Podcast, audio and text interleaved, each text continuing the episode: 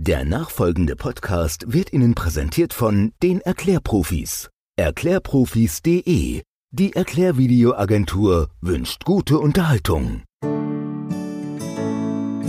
Mainz gehört. Der Podcast. Für, über, in Mainz. Der schönen Stadt am Rhein.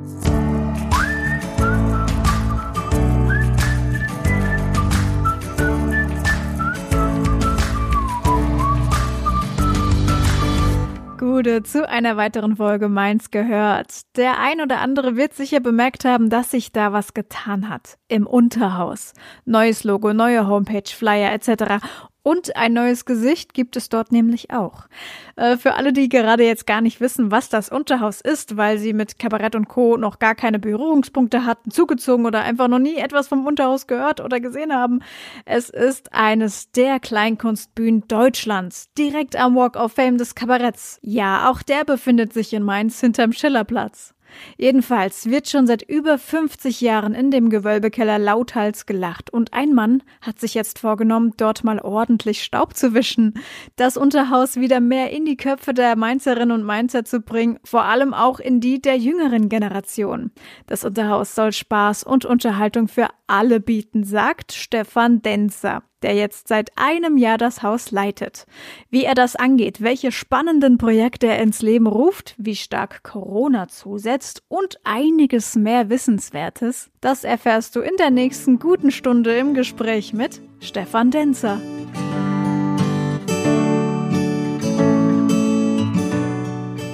Name Stefan Denzer.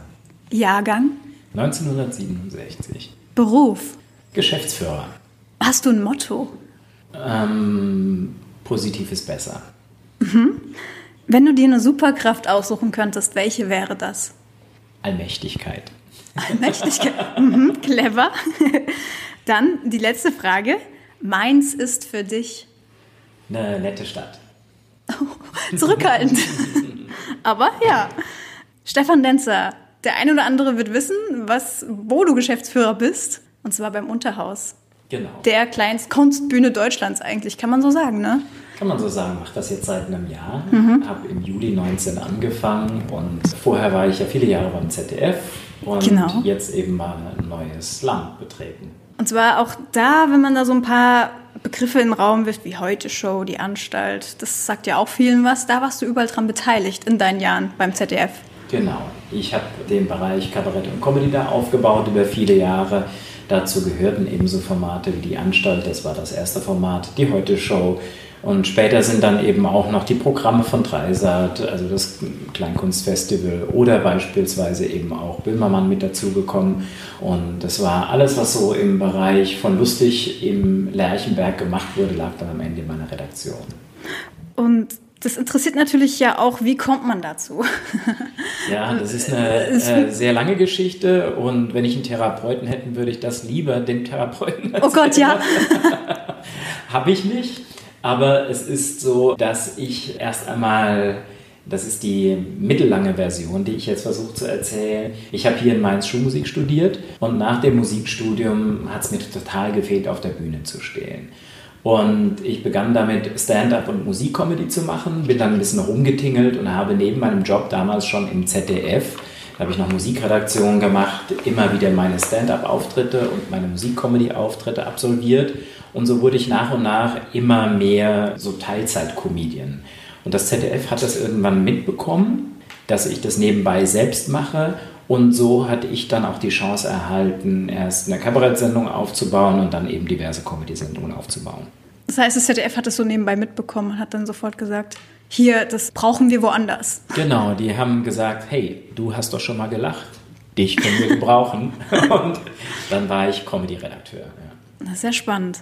Ursprünglich oder gebürtig kommst du ja aus Kaiserslautern. Also m, nicht gar nicht so aus dem Mainzer Raum. Also das Studium hat dich dann quasi nach Mainz geführt. Oder gab es vorher schon Berührungspunkte? Genau, ich bin zum Studieren hierher gekommen und dann auch hier hängen geblieben. Ich war zweieinhalb Jahre mal in Baden-Baden bei Arte Deutschland beschäftigt. Und äh, wenn man in Baden-Baden lebt, freut man sich irgendwie wieder wahnsinnig auf Mainz. Ich kann jedem Mainzer mal empfehlen, wegzugehen, dann kommt man gerne wieder. Genau, wenn man denkt, man fühlt sich hier unwohl, muss ja. man nur mal kurz raus und dann wieder kommen. Richtig, das machen viele so und ich glaube, ja. die wenigsten bereuen es. 2019 stand dann Unterhaus an. Mhm. Wie kam es dazu? Ja, also ich habe mir immer wieder die Frage gestellt, willst du jetzt noch länger immer die gleichen 20 Sätze sagen, die ich eben über viele Jahre gesagt habe? Und für mich ist eines der wichtigsten Lebensprinzipien sowas wie Lifelong Learning. Ich habe mir immer vorgenommen, irgendetwas ausprobieren zu wollen, was neu ist, was mich fordert und bin jemand, der sich irgendwann nach einer gewissen Zeit auch langweilt. Und ich hatte einfach einen großartigen Job und ich bin sehr dankbar dafür, aber es entstand immer mehr der Wunsch, was anderes zu machen. Und ich hatte auch im ZDF Ideen, aber die haben sich dort nicht so leicht umsetzen lassen. Und dann habe ich mir überlegt, wo kann ich denn wieder selbst kreativer werden? Und es bot sich dann die Gelegenheit, im Unterhaus das zu tun. Die wollten mich einfach haben und dann habe ich gedacht, komm, versuche ich da mal aufzubauen und wieder ein bisschen Basisarbeit zu machen. Jetzt bist du ja quasi knapp über ein Jahr ja. im Amt sozusagen ja. im Unterhaus. Du hattest es dir wahrscheinlich letztes Jahr um die Zeit nicht so vorgestellt, wie es dann verlaufen ist, aufgrund von so einer kleinen Pandemie, die ausgebrochen ist genau. vor ein paar Monaten. Wenn man mir ja. gesagt hätte, was wäre das Schlimmste, was du dir vorstellen kannst in diesem Jahr, dann wäre es wahrscheinlich schöner ausgefallen als die Pandemie. Ja, so ein paar Monate schließen ist halt wirklich ja, sehr kritisch für so ein Haus. War, genau. es, war es so? Ja. Weil es war ja auch diese Kampagne Rettet das Unterhaus, mhm. wurde ja gestartet. War es so bedrohlich auch tatsächlich? Ja, also ich glaube schon, dass wir eine Institution sind, die weder Stadt noch Land sehr schnell fallen lassen würden. Mhm. Dafür haben wir einfach eine zu große Tradition. Aber wenn man einfach sieht, dass keine Einnahmen mehr sprudeln und wenn man eben weiß, man hat gewisse Verpflichtungen, man muss eben die Mieten zahlen, man muss eben Gehälter weiterzahlen und dann ist die Situation natürlich sehr schnell sehr eng und wir sind ein Kulturbetrieb. Bei uns ist es nicht so, dass wir hier alle wahnsinnig viel verdienen. Ja, und insofern war dann schon der Punkt irgendwann schnell erreicht, dass wir gedacht haben, jetzt wird's eng. Nun wird sich in den nächsten zwei bis drei Monaten entscheiden, wie es weitergeht. Ja, also unser Schicksal hängt einfach nur vom Willen der Mainzer ab, wieder ins Unterhaus zu gehen und zu kommen. Dann werden wir es gut packen. Und äh, ich hoffe, dass es wieder eine Bereitschaft gibt und dass es Leute gibt, die sagen, hey, irgendwie muss das Leben weitergehen und Lachen gehört dazu und wir gehen jetzt in diesen alten Keller und gucken uns mal wieder Leute an, die wir einfach irgendwie gut finden und ja. Ich glaube auch, dass ich ein entsprechendes Programm zusammengestellt habe. Vieles davon war ja noch von meiner Vorgängerin gemacht. Aber wir haben jetzt für ein relativ breites Publikum eigentlich eine ganz gute Mischung, wie ich finde. Ja, genau. Als, als Leiter bist du natürlich fürs Programm verantwortlich. Was hast du anders gemacht? Kann man das überhaupt sehen auf den ersten Blick? Oder? Ja, ich glaube schon, dass man einiges sehen kann. Die Dinge, die jetzt passiert sind, waren erst einmal, wir haben eine neue Homepage.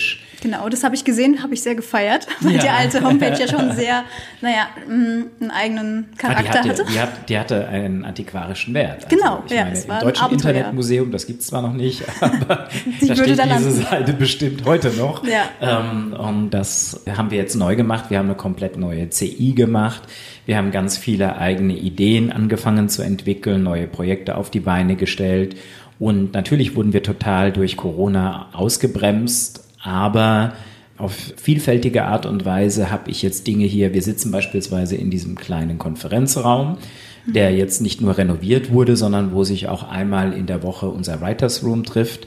Also das sind Leute, die Bock haben, einfach ein bisschen sich mit Comedy und Kabarett auseinanderzusetzen und die über die ersten Workshops hier gelernt haben, wie man Sketche schreibt. Und wir treffen uns hier in diesem Raum dann jede Woche und schreiben Sketche, versuchen lustigen Content zu entwickeln. Also für mich, und das hat diese Aufgabe so reizvoll gemacht, ist das Unterhaus eben nicht nur das Unterhaus, das es mal war. Und es geht mir hier nicht darum, einfach nur eine Kabarett- oder Comedy-Bühne zu betreiben, sondern ich möchte hier irgendwie sowas sein wie eine Plattform für junge Talente, die sich hier entwickeln können, ausprobieren können. Ich möchte zweitens versuchen, sowas wie ein Entwicklungslabor zu sein, wo wir neue Formate ausprobieren. Wir haben jetzt beispielsweise gerade in dieser Woche zwei Abende lang einen TV-Piloten produziert mit ganz wenig Geld, einen kabarettistischen Zukunftstalk. Das ist das äh, zweite Standbein. Und wir wollen natürlich irgendwann mal auch so weit sein, dass wir Zukunftsmusik sein, dass wir unseren eigenen Web-Content produzieren können. Mhm. Und dass wir dann Dinge im Unterhaus auf unserem YouTube-Channel eben veröffentlichen und meins einfach noch ein bisschen lustiger machen. Wenn man das so hört, könnte man den Eindruck gewinnen, dass das Unterhaus die letzten Jahrzehnte sich so ein bisschen auf seinem Ruf ausgeruht hat. Ja, ich gucke nach vorne. Positive Thinking. ja. Das ist ja auch das, was, was du dir ganz oben mit auf die Agenda geschrieben hast, wirklich die junge Generation wieder mehr ins Kabarett reinzubekommen. Ja. Und ich muss sagen, ich gehe nicht oft ins Unterhaus, aber ich war schon öfters mal da. Und äh, ist natürlich super witzig. Ich mhm. meine, mittlerweile hier und da bei manchen Künstlern verschwimmt ja auch so ein bisschen die Grenze zwischen Comedy und Kabarett. Mhm. So ein bisschen. Das ist ja auch so eine Thematik. Was ist eigentlich der Unterschied? Mhm. Kann, man, kann man sagen, dass, also böse Zungen würden ja behaupten, Comedy ist äh, niveauloser Humor und mhm. Kabarett ist mit ja, Niveau. Ja. Das waren ja zwei Fragen in einer. Ja, mache ich gerne. ja, genau. Die erste würde ich gerne noch irgendwie beantworten, weil sie mir ja. so wichtig ist. Ähm, ja, ich möchte gerne einfach hier junge Leute ansprechen und glaube, das ist einfach wichtig, um die Zukunft des Hauses zu gestalten. Es gibt hier einfach das Problem, dass wenn nur die ins Unterhaus kommen, die in den letzten Jahren gekommen sind, wir keine Zukunft haben werden, sondern wir müssen gucken, wie schaffen wir es im demografischen Wandel eben die Zukunft zu gestalten und wo sind die Leute, die jetzt ins Unterhaus gehen und die dann eben in zehn Jahren noch ins Unterhaus gehen können oder in 15 oder in 20 Jahren. Und dann, dafür müssen wir jetzt arbeiten. Das heißt, ich bin erst einmal davon überzeugt, diese Verjüngung oder diese Modernisierung des Hauses ist nicht irgendeine Art von krankhaftem Jugendwahn, sondern sie ist wirklich überlebensnotwendig.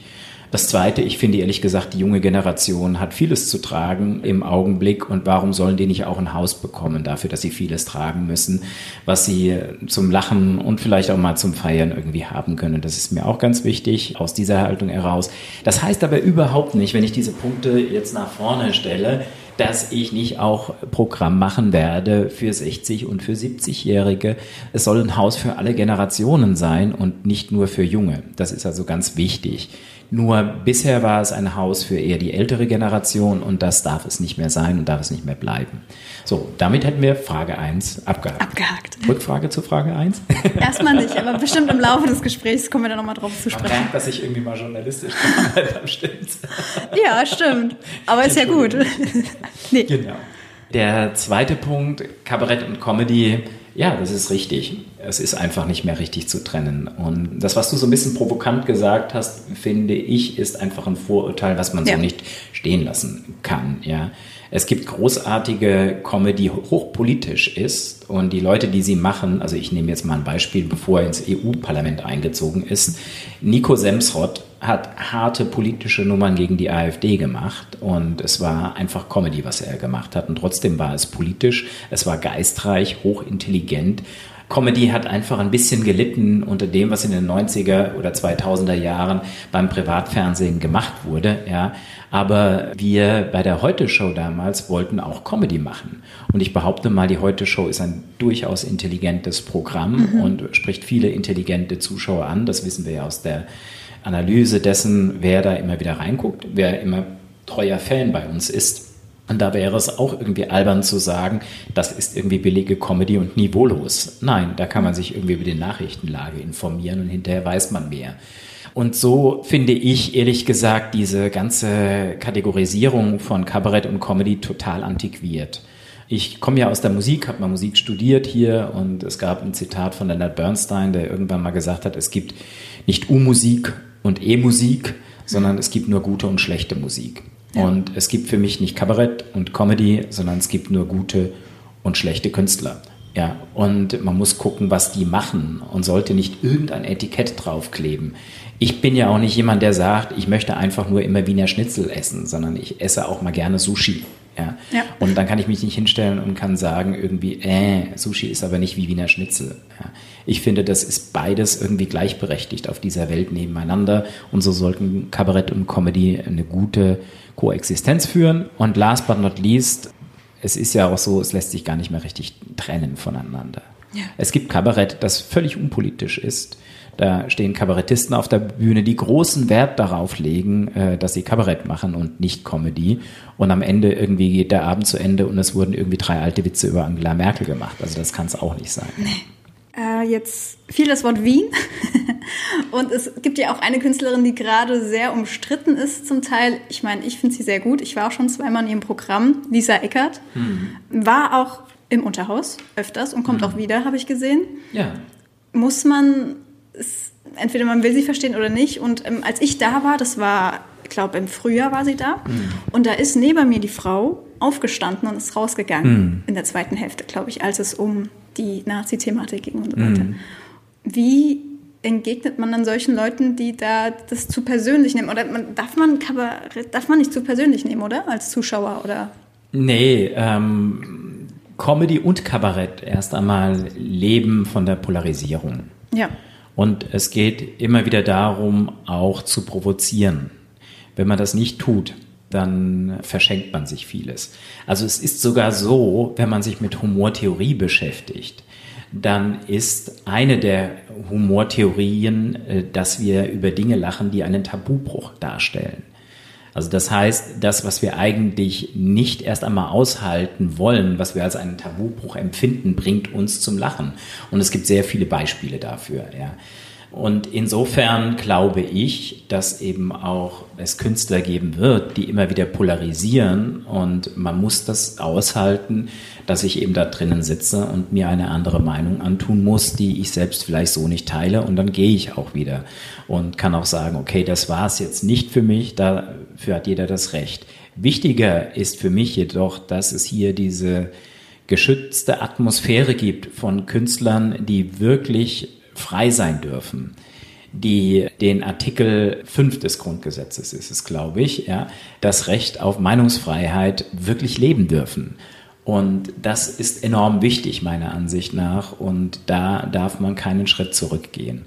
Und deswegen glaube ich, ist die Meinungsfreiheit höher zu bewerten als die Enttäuschung eines Zuschauers, der in der Pause geht. Würdest du sagen, dass Lisa Eckert der Kabarettlandschaft gut tut? Ja, Ja. weil sie etwas Eigenes und Originelles macht. Also es gibt, um jetzt mal ein schönes Vorurteil gegen die Comedy irgendwie zu schüren, es gibt so viele Künstler, die stehen mit den immer gleichen drei Themen auf der Bühne und reden zum x-ten Mal irgendwie über die verschiedenen Kaffeebestellungen bei Starbucks. Das ist nicht mehr lustig. Lisa Ecker hat es eben geschafft, eine eigene Weltsicht, eine Originalität und eine eigene Figur zu erschaffen, die es so in der Kabarettlandschaft nicht oft gibt, die einmalig ist. Und alleine das schon, diese kreative und Leistung und auch das Originelle daran, gebührt ihr einen gewissen Respekt.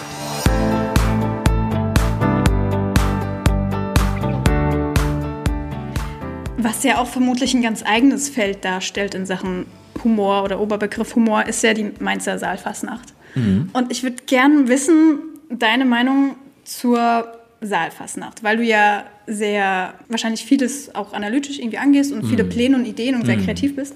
Und die Mainzer Fernsehsitzung war ja auch schon des Öfteren in der Kritik, dass es etwas lasch ist.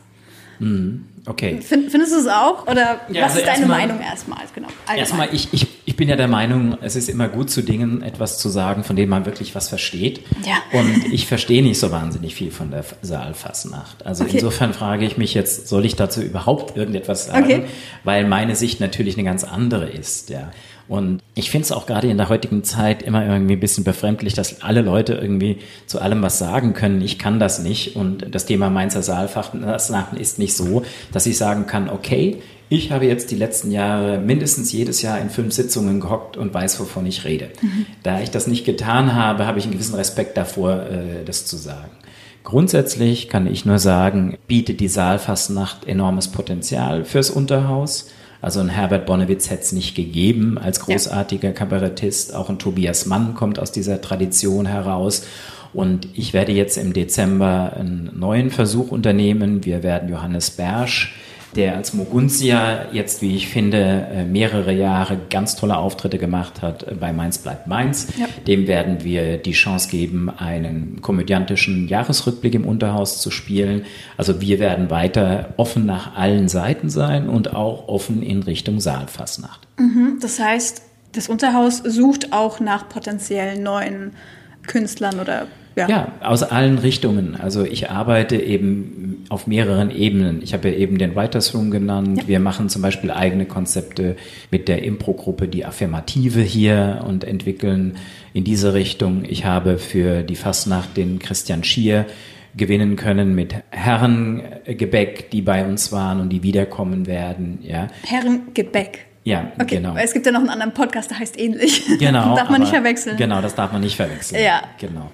Und so bin ich da offen für in Mainz und suche, das ist wichtig für mich. Ich suche nach Leuten, die die Vision des Hauses teilen, ein Ort des Lachens sein zu wollen. Also das heißt, ich kann nicht allen irgendwie das Unterhaus anbieten. Und wenn jetzt wirklich jemand kommt und sagt, wir spielen dir ein wunderbares Schubert-Trio, dann sage ich, das gehört aber nicht ins Unterhaus. Es tut mir leid. Wenn die aber Schubert-Trio so geil spielen, dass es mich zum Lachen bringt oder Menschen da unten zum Lachen bringt und ich die Vision des Hauses, ja, das lachende Herz von Mainz zu sein, in diesem Programm spüre, ja, dann sind mir die willkommen. Das ist die Vision, das lachende Herz von Mainz zu werden. Das ist eine Vision. Ich habe ja gesagt, es gibt andere. Ja. Das Entwicklungslabor ist das andere.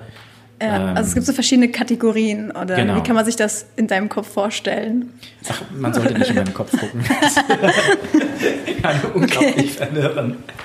Da scheint so viel Zeug drin rum ja. zu sein. Aber ich finde es wichtig, irgendwie zu wissen, warum mache ich das? Ja. Ja, und das, was für mich dahinter steckt, ist nichts weniger als, das hört sich sehr pathetisch an, als mein grundsätzliches Lebensziel. Und mein Lebensziel ist, am Ende meines Lebens viele Menschen zum Lachen gebracht zu haben. Das ist mein Lebensziel. Und das möchte ich in diesem Haus umsetzen können und darum geht es mir eigentlich. Und ich habe auch mal gehört, das hast du bei Culture Y gesagt, bei dem ja. Projekt von Hannah K. Da haben wir uns ja auch das erste Mal kurz kennengelernt. Du hast ja selbst auch mal Stand-up gemacht, dann hast hm. du festgestellt, dass du das nicht kannst und es äh, dann lässt. Genau. Also ich habe festgestellt erstmal, dass es wahnsinnig viel Spaß macht. Dann habe ich festgestellt, dass ich jetzt nicht irgendwie der geborene Stand-Upper bin. Und es wurde zwar besser, aber ich habe es deshalb auch vor allen Dingen gelassen, weil ich gemerkt habe, dass ich andere Dinge besser kann. Und okay. wie ich vorhin schon gesagt habe, dass ich irgendwann an einem Punkt stand, nachdem ich es dann vier, fünf Jahre gemacht habe, wo ich gesagt habe, jetzt muss was Neues kommen. Und dann die Heute-Show machen zu können, war dann eben so das nächste größere Ding. Und ich musste mich dem stellen und wusste, ich kann das nicht mehr beides nebeneinander machen.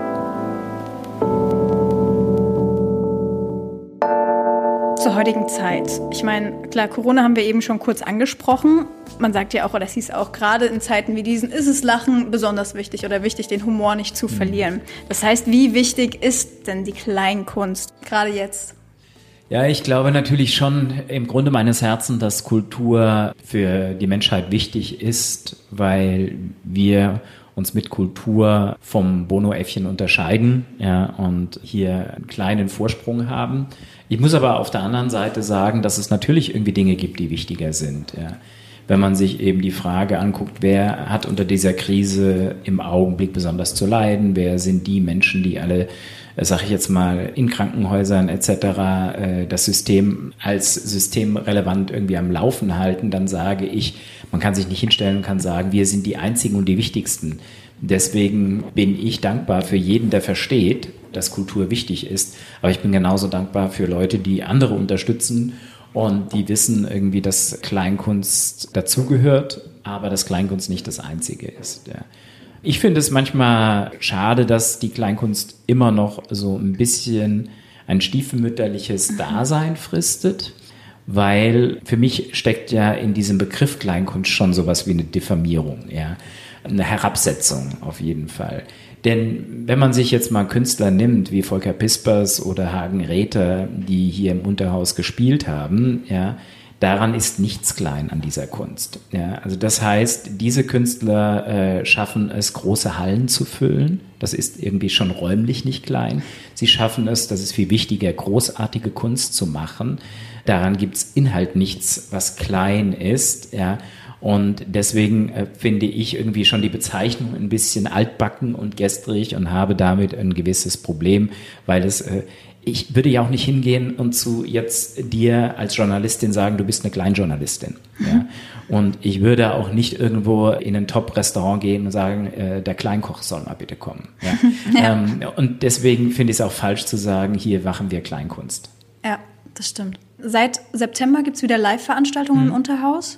Ich war noch nicht da gewesen, aber klar dürfen wahrscheinlich nicht mehr so viele Leute in den Raum ins Unterhaus wie vorher. Das heißt, weniger Stühle und mehr Abstand. Das, genau. Kann man sich so vorstellen, ja. Und je nachdem, wie viele Leute in Gruppen kommen, variiert dann eben auch die Platzzahl. Das schwankt zwischen 80 und 100 Leuten etwa. Also wenn Leute in Vierer- oder Sechsergruppen kommen, dann dürfen die zusammensitzen. Okay. Und dann bedeutet das, dass etwas mehr Leute reinpassen. Das heißt, wir stellen jeden Abend die Stühle neu zusammen wow. nach den Kartenvorbestellungen. Äh, ja. Das ist auch etwas, wo man, man, nicht gerechnet hätte, dass das jemals ein Thema sein sollte. Das hätte man nicht erwartet, ja. Ja, das ist schon verrückt. Dann habe ich gelesen, dass du auch gerne Yoga machst. Ja. Habe ich das richtig in Erinnerung? Du hast auch einen Yogaschein gemacht? Ja, ja, ich ja. unterrichte immer ja. noch regelmäßig. Tatsächlich. Und äh, zwar in Frankfurt und weniger in Mainz. Also in Mainz vertrete ich auch manchmal Yogastunden, aber ich hatte in dieser stressigen Zeit im ZDF eben immer nach einem Ausgleich gesucht und für mich hat sich irgendwann Yoga als ideales mhm. Ausgleichsinstrument äh, herausgestellt und heute ist es mehr als nur das. Das ist wirklich so eine Art, ja, ständiger Begleiter für mich. Ja, Lach-Yoga ist es aber nicht. Oh no. um Gottes Willen, nein. Nee. Sehr gut. Das finde ich sehr spannend, weil man braucht ja, klar, ZDF, da stelle ich mir halt auch die Zeit sehr anstrengend vor. Es geht um etwas, was die Leute zum Lachen bringen soll, was sie ein bisschen von ihrem Stress ablenken soll, vielleicht auch. Hm. Aber es ist ja un ein unglaublicher Aufwand, sowas zu produzieren, also nur im Hintergrund. Ja, klar. Ja. Mhm. War das mit auch ein Faktor, wo du gesagt hast, okay, ich brauche mal was anderes? Ja, wobei da hat mir dann irgendwie das Leben gezeigt, dass ich das halt nicht bekommen soll. okay, ja. Ich wollte eigentlich auch schon einen Gang zurückschalten und hatte die Hoffnung, dass ich im Unterhaus ein bisschen weniger arbeiten müsse. Aber das hat sich jetzt irgendwie durch die Krise natürlich irgendwie gar nicht machen lassen, sondern es ist jetzt einfach viel Krisenmanagement und vieles an Dingen, die man jetzt gerade machen muss. Und das geht erst einmal nicht. Aber auf der anderen Seite, ich glaube einfach, es ist enorm wichtig für mich, ich bin einfach so ein Typ, ich muss mich mit dem identifizieren können, was ich mache. Ich muss dahinter stehen und muss das Gefühl haben, hey, dafür brenne ich. Und ich habe eine, ich weiß nicht, wie es kommt, eine sehr hohe eigene intrinsische Motivation. Ich bin jemand, der machen möchte und gerne morgens aufsteht und gerne irgendwie dann viel arbeitet. Das ist kein Problem für mich. Also mir macht es Spaß und ich habe das Gefühl, ich möchte irgendwie was erreichen. Ne? Und du sprichst ja auch im wortwörtlichen Sinne auch die junge Generation an, indem du auf bei der in der, wie sagt man? Bei der auf der Inder. bei der auf der Inder und alles, was noch dazu gehört, Sternchen, so und so. Ja. Du hältst Seminare bei der JGU. So. Ja, genau. Ja. Und zwar auch über zum Teil ähm, Sitcoms und Satire. Oh, du hast aber echt gut recherchiert. Woher weißt du denn das? Tja, so schwer war das ja, gar nicht, wenn man so eine gewisse Suchmaschine benutzt. Ja. Da kommt so ein bisschen, liest man so ein bisschen zwischen den Zeilen, oder kam mir der Begriff äh, Talentscout, dass du da so ein bisschen als Talentscout auch noch unterwegs bist. Ja, ich meine, ein bisschen haben wir es schon angedeutet, dass das Unterhaus natürlich auch mal die Augen offen hält, auch gerade mhm. dann aus der Fastnachtsbranche oder so, sich die Leute ein bisschen den Kontakt sucht. Klar, also das, das ist enorm wichtig dass man wirklich versucht zu gucken, wo sind die Leute. Ich kann das ja nicht selbst machen, sondern es müssen Leute die Leidenschaft für Comedy und Kabarett teilen und die müssen alle irgendwie sagen, ich habe da Bock drauf und ich will das unbedingt machen.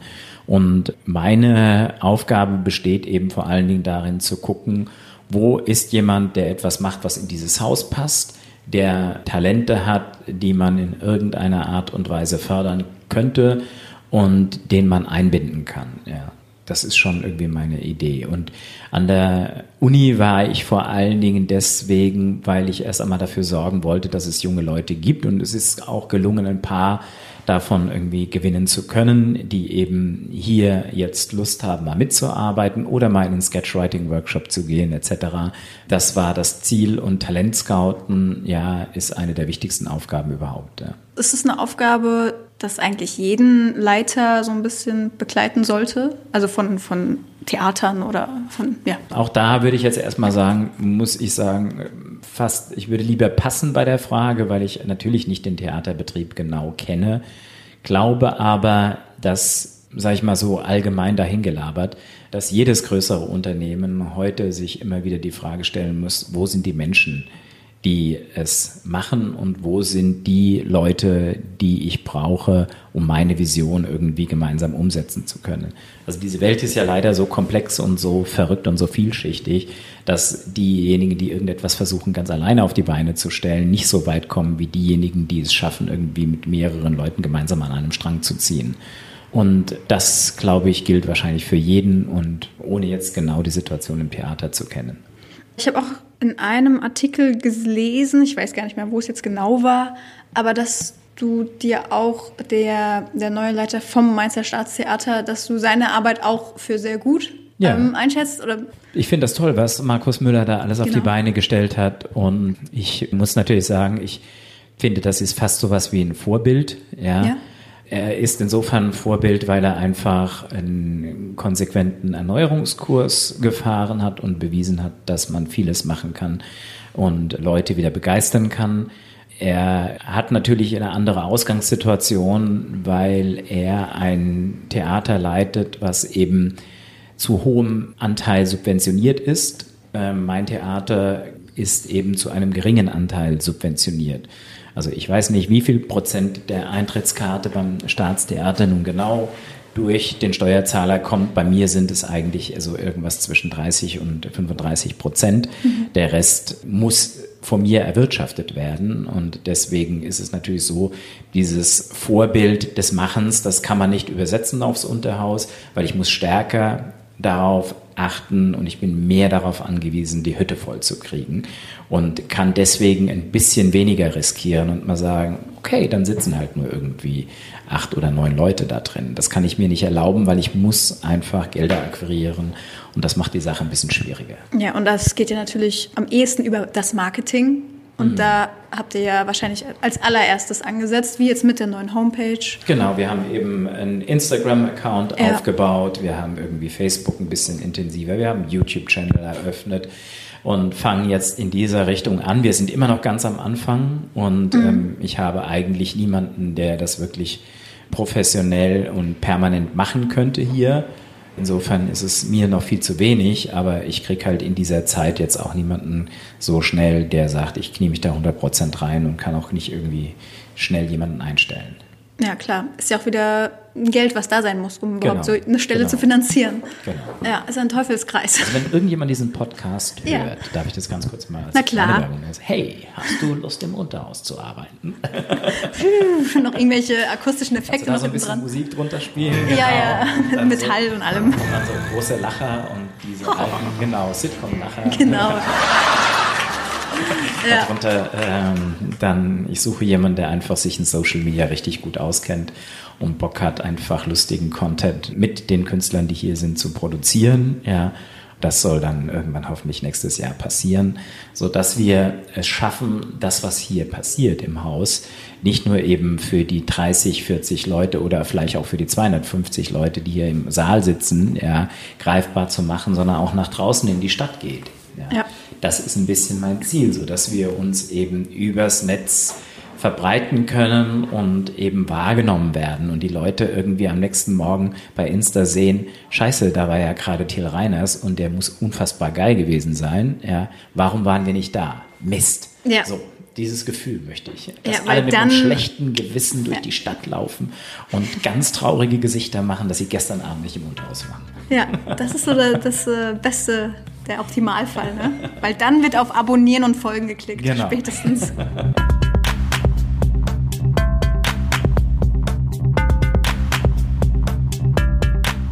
junge Talente, davon hatten wir es ja auch kurz. Und gibt es einen jungen Künstler, gut, du hattest schon genannt, den Johannes Bersch. Genau.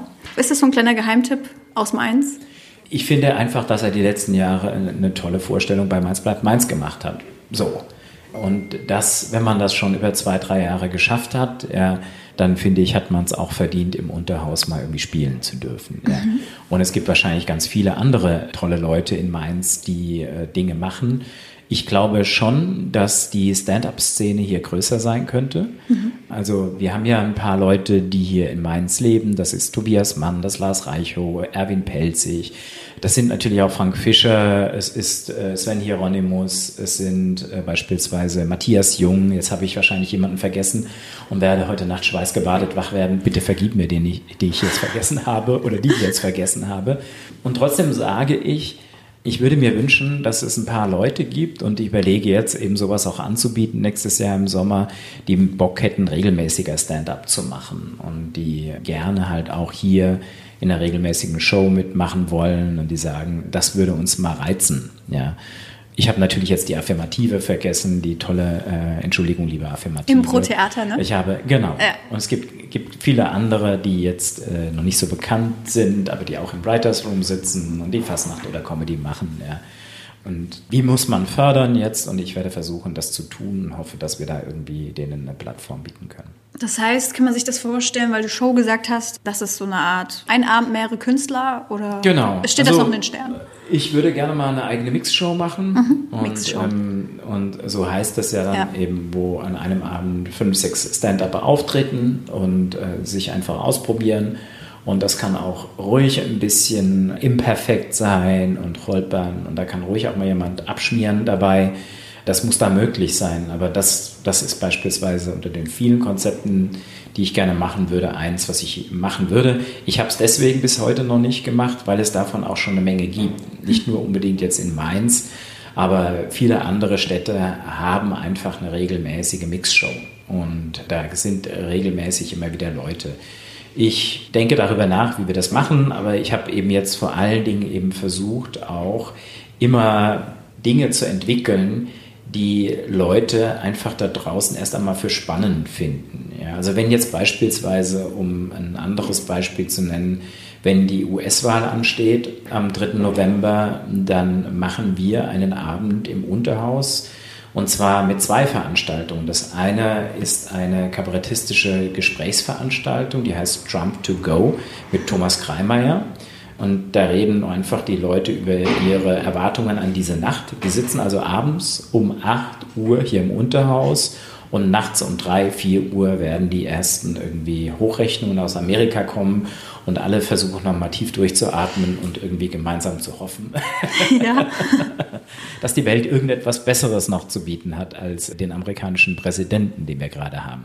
Ja. Ähm, und im kleinen Haus spielt dann eben ein kleines Ensemble mit einem Dramaturgen aus dem Staatstheater. Die machen einfach die größten amerikanischen Freiheitslieder und spielen einfach die größten amerikanischen Freiheitslieder unter dem Titel Democracy is Coming. Ja. Okay. Und ähm, das ist jetzt so, so ein Beispiel dafür, wie ich versuche, Events zu schaffen und damit immer wieder Leute auch zu gewinnen, die jetzt auf dieses Event und nicht nur auf eine Nase Lust haben. Ja. Also ein anderes Event, was wir kreieren wollen, eben und was geplant ist, nächstes Jahr machen wir einen Frauenschwerpunkt.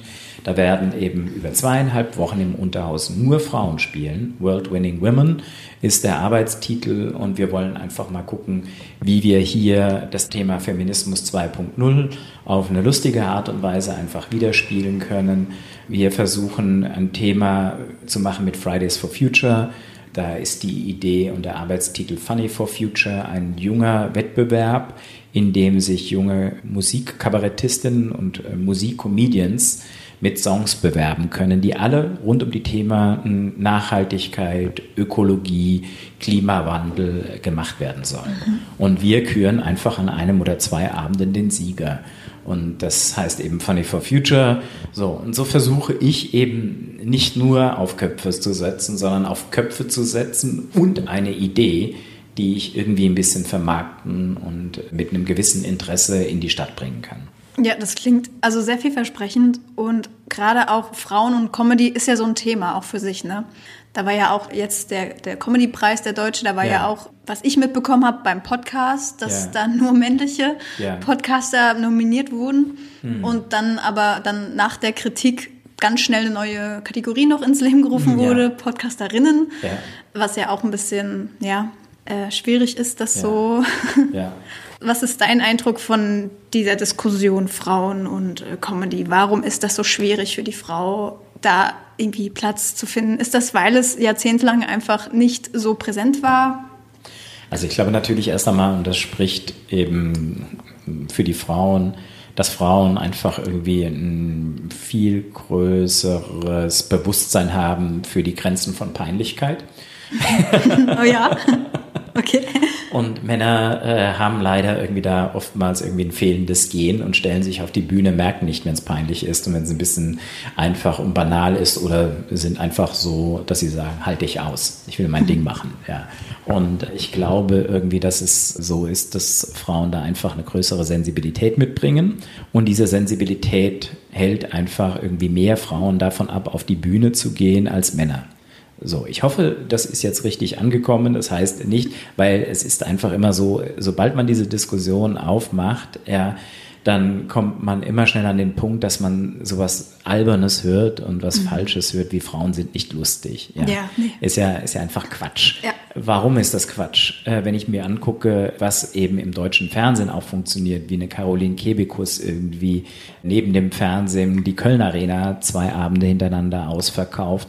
Es gibt so, so wirklich viele lustige Frauen und es gibt auch ein großes Interesse, gerade im Fernsehen, ja, lustige Frauen sehen zu wollen. Und die Geschichte, die läuft von Anke Engelke mit Lady Kracher über Martina Hill, Mirja Bös, über so Formate wie Weibsbilder und ich weiß nicht, was alles gemacht wurde, ja, die alle immer wieder gesagt haben, okay, lustige Frau, schon haben wir eine Sendung. Ja, ist mhm. mir ehrlich gesagt manchmal auch ein bisschen zu wenig, ja. aber äh, gibt es ja nun oft genug. Ja, ja, und das wird es auch, dieses Konzept bestimmt weitergeben.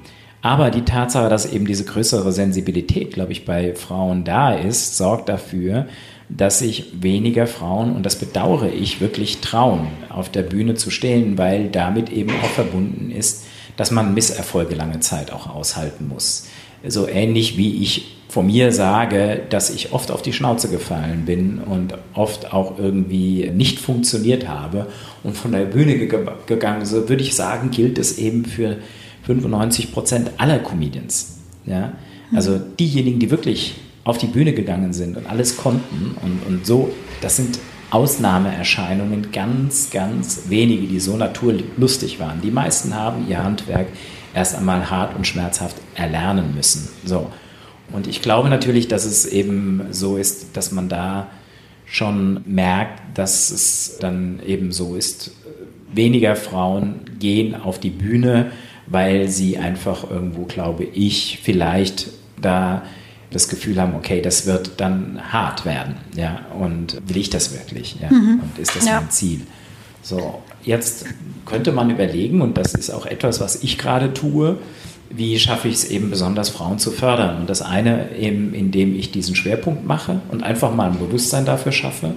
Und das andere, was ich gerne ausprobieren würde, wäre halt ein wirklicher reiner Stand-Upperinnen-Workshop wo wir einfach mal sagen, okay, wir holen uns eine gute Kabarettistin, Comedienne und machen jetzt einfach mal nur für Stand-Upperinnen einen geilen Wochenkurs, bieten sowas an. Ich weiß noch nicht, ob ich den voll kriegen werde und ob mir das gelingt, aber ich fände es eine spannende Herausforderung. Gibt es so eine Art Rezept für einen guten Kabarettisten oder Comedian? Was muss der so mitbringen oder kann man das gar nicht so pauschal sagen? Boah, zum das Beispiel, wenn, als du damals die Heute-Show mit kreiert hast und hier, mir fällt der Name gerade nicht ein, was ein bisschen peinlich ist. Du guckst auf das Bild von Oliver Welke. Genau, Oliver Welke, genau. der Herr Welke, der wurde ja auch gecastet oder halt, ne, gesucht, gefunden. Wie war da der Prozess? Also es war so, dass ich in einer anderen Sendung mit Oliver Welke schon vorher zusammengearbeitet habe und ich einfach das Gefühl hatte, dass er ganz viele Talente hat, die notwendig sind, um so Format wie die Heute Show eben zu stemmen. Das eine ist, dass er einfach stark im Schreiben war und wusste, wann ein Publikum auf welche Pointe lacht oder nicht lacht. Mhm. Das Zweite, dass er teamfähig war. Also es geht da nicht nur um erstmal so die fachlichen Kompetenzen wie das Schreiben und das Spielen, sondern eben auch um die weichen Kompetenzen, um die sozialen Kompetenzen. Ist jemand einfach der Eigenbrötler, der alles selbst macht und sich dann auf die Bühne stellt? Oder ist jemand in der Lage, in so einer Sendung wie der Heute Show eben teamorientiert zu arbeiten und zu wissen, ich brauche Autoren, ich brauche Redakteure, ich brauche Leute, die mir verschiedene Dinge zuliefern und äh, entsprechend muss ich auch dann mit denen kommunizieren können. Mhm. Und was das andere betrifft, das gilt aber jetzt nicht unbedingt für Stand-Upper in dieser Form. Ja. Ja. Stand-Upper müssen erst einmal, finde ich, das ist ganz wichtig, hört sich banal an, aber natürlich in der Lage sein, an sich arbeiten zu wollen.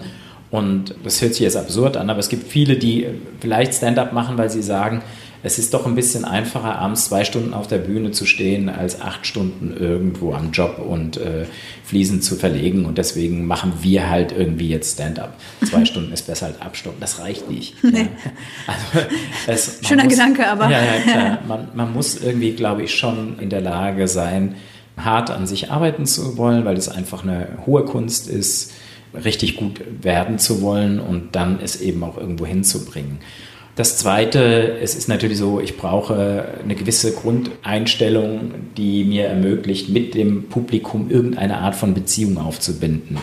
Also als Autist ist es nicht so einfach irgendwo, wenn man nicht diese Empathie erzeugen kann und wenn man nicht ein offenes Wesen hat und nicht in der Lage ist, Menschen zu gewinnen, dann sollte man irgendwie sich das dreimal überlegen, ob man dann irgendwie beim Finanzamt nicht besser aufgehoben ist. Ja. Ähm, Oder irgendwo anders. Jetzt habe ich schon zwei Berufsgruppen beleidigt, Fliesenleger und Finanzbeamte. Schrecklich. Auch da können Talente schlummern, man weiß es nicht. Das stimmt, Ja. das würde ich auch so sehen. Ja. Unbedingt, ja. Und ähm, dann gibt es noch viele andere Dinge, die man, glaube ich, mitbringen muss, aber das sind so zwei Eigenschaften, ja. Man sagt ja auch Timing. Ist das so? Ja, aber Timing ist etwas, was man lernen kann. Also Timing und Pointierung, das Schreiben und so, das sind alles Dinge, die kann man äh, wirklich lernen. dann, das ja. ist was Technisches. Wirklich äh, eine Ausstrahlung zu haben oder so ist schwieriger, Mhm. die zu entwickeln und wirklich auf der Bühne zu stehen, so dass man merkt, okay, hier füllt jemand den Raum. Das ist etwas, was sich nicht so schnell lernen lässt. Ja. Ja, und wenn es dann ums Timing geht, geht man einfach in einen Workshop im Unterhaus. Genau. Mit die Augen offen. Genau, oder man macht es eben so, wie viele es machen, die lernen Timing, indem sie sich einfach immer wieder mit ihren Aufnahmegeräten jeden Abend beim Auftreten aufnehmen. Das haben alle Großen so gemacht. Also Mittermeier hat jahrelang jeden Auftritt mit aufgenommen und immer wieder geguckt, wo, an welcher Stelle fließt der Text wie, wo ist das richtige Timing, wo ist die richtige Betonung, ja, und welcher Gag funktioniert beim Publikum, ja oder nein. Ja. und wenn ich aufs Timing schaue, geht uns auch ein bisschen die Zeit aus. Gott sei Dank. Das war jetzt eine super Überleitung. Ich bin stolz auf mich selbst gerade. nee, aber ich würde gerne noch eine Frage stellen, so eine abschließende Frage, die wir immer stellen jetzt. Und zwar, na, ich stelle zwei Fragen. Zunächst einmal, was wünschst du dir fürs Mainzer Unterhaus? dass viele Leute kommen und Spaß haben. Und dann wäre eigentlich schon alles andere, alle anderen Problemchen eigentlich auch schon gelöst, ne? Ja. Dann die zweite Frage, was wünschst du dir für die Stadt Mainz, für die Mainzer, für Mainz? Für Mainz, hm, das ist nicht so leicht zu beantworten. Ich würde mir wünschen, dass die Stadt Mainz manchmal ein bisschen weltoffener wird und ähm, manchmal ein bisschen moderner wird. Es ist so, dass ich schon den Eindruck habe, dass es viele coole Leute gibt hier, aber es ist so, in anderen Städten spürt man, dass da manchmal eben man schon zwei Jahre oder drei Jahre voraus ist, bis das, was eben in Berlin heute vielleicht ein bisschen weiter vorne ist, nach Mainz kommt, dauert einfach jetzt noch drei, vier Jahre. Und manchmal wünsche ich mir einfach und wünsche ich Mainz, dass es den Innovationen, den neuen Dingen etwas offener gegenübersteht und äh, nicht gleich immer irgendwie die Hand gehoben wird und alle darüber mosern irgendwie, dass Tempo 30 jetzt ist. Ja, das ist einfach, aber keiner hat eine Idee irgendwie zu wissen, wie man irgendwie die Werte innerhalb der Innenstadt, die Feinstaubbelastung sonst in den Griff kriegen soll. Ja. Ja. So, äh, jetzt habe ich mich ganz unbeliebt gemacht. Nee, ich Äh, glaube, ich glaub, viele unterschreiben aber ich bin das auch. Fahrradfahrer und insofern Ja, ich Rollerfahrer, also ich habe auch Ja. nichts dagegen. Äh, insofern würde ich mir manchmal wünschen, dass die Debatten, die anderswo geführt werden, auch hier ein bisschen offener geführt werden. Schönes Schlusswort. Wenn auch mit, äh, aber immer Impulse geben, ne? Das Ja, ist genau. wichtig. Dann vielen Dank für deine Zeit. Hat mir sehr viel Spaß gemacht. Ich hätte jetzt noch ein bisschen weiter quatschen können. Ich habe mir noch ein bisschen mehr aufgeschrieben. Aber vielleicht gibt es ja ein zweites Mal. Schauen wir mal. Schauen wir mal. Bis dann. Also wer jetzt nicht auch Lust bekommen hat auf einen schönen, entspannten Abend im Unterhaus bei einem tollen Kabarettisten oder Comedian, dann weiß ich auch nicht. Alle Infos zum Programm und zu Workshops und allem weiteren gibt's auf unterhaus-mainz.de.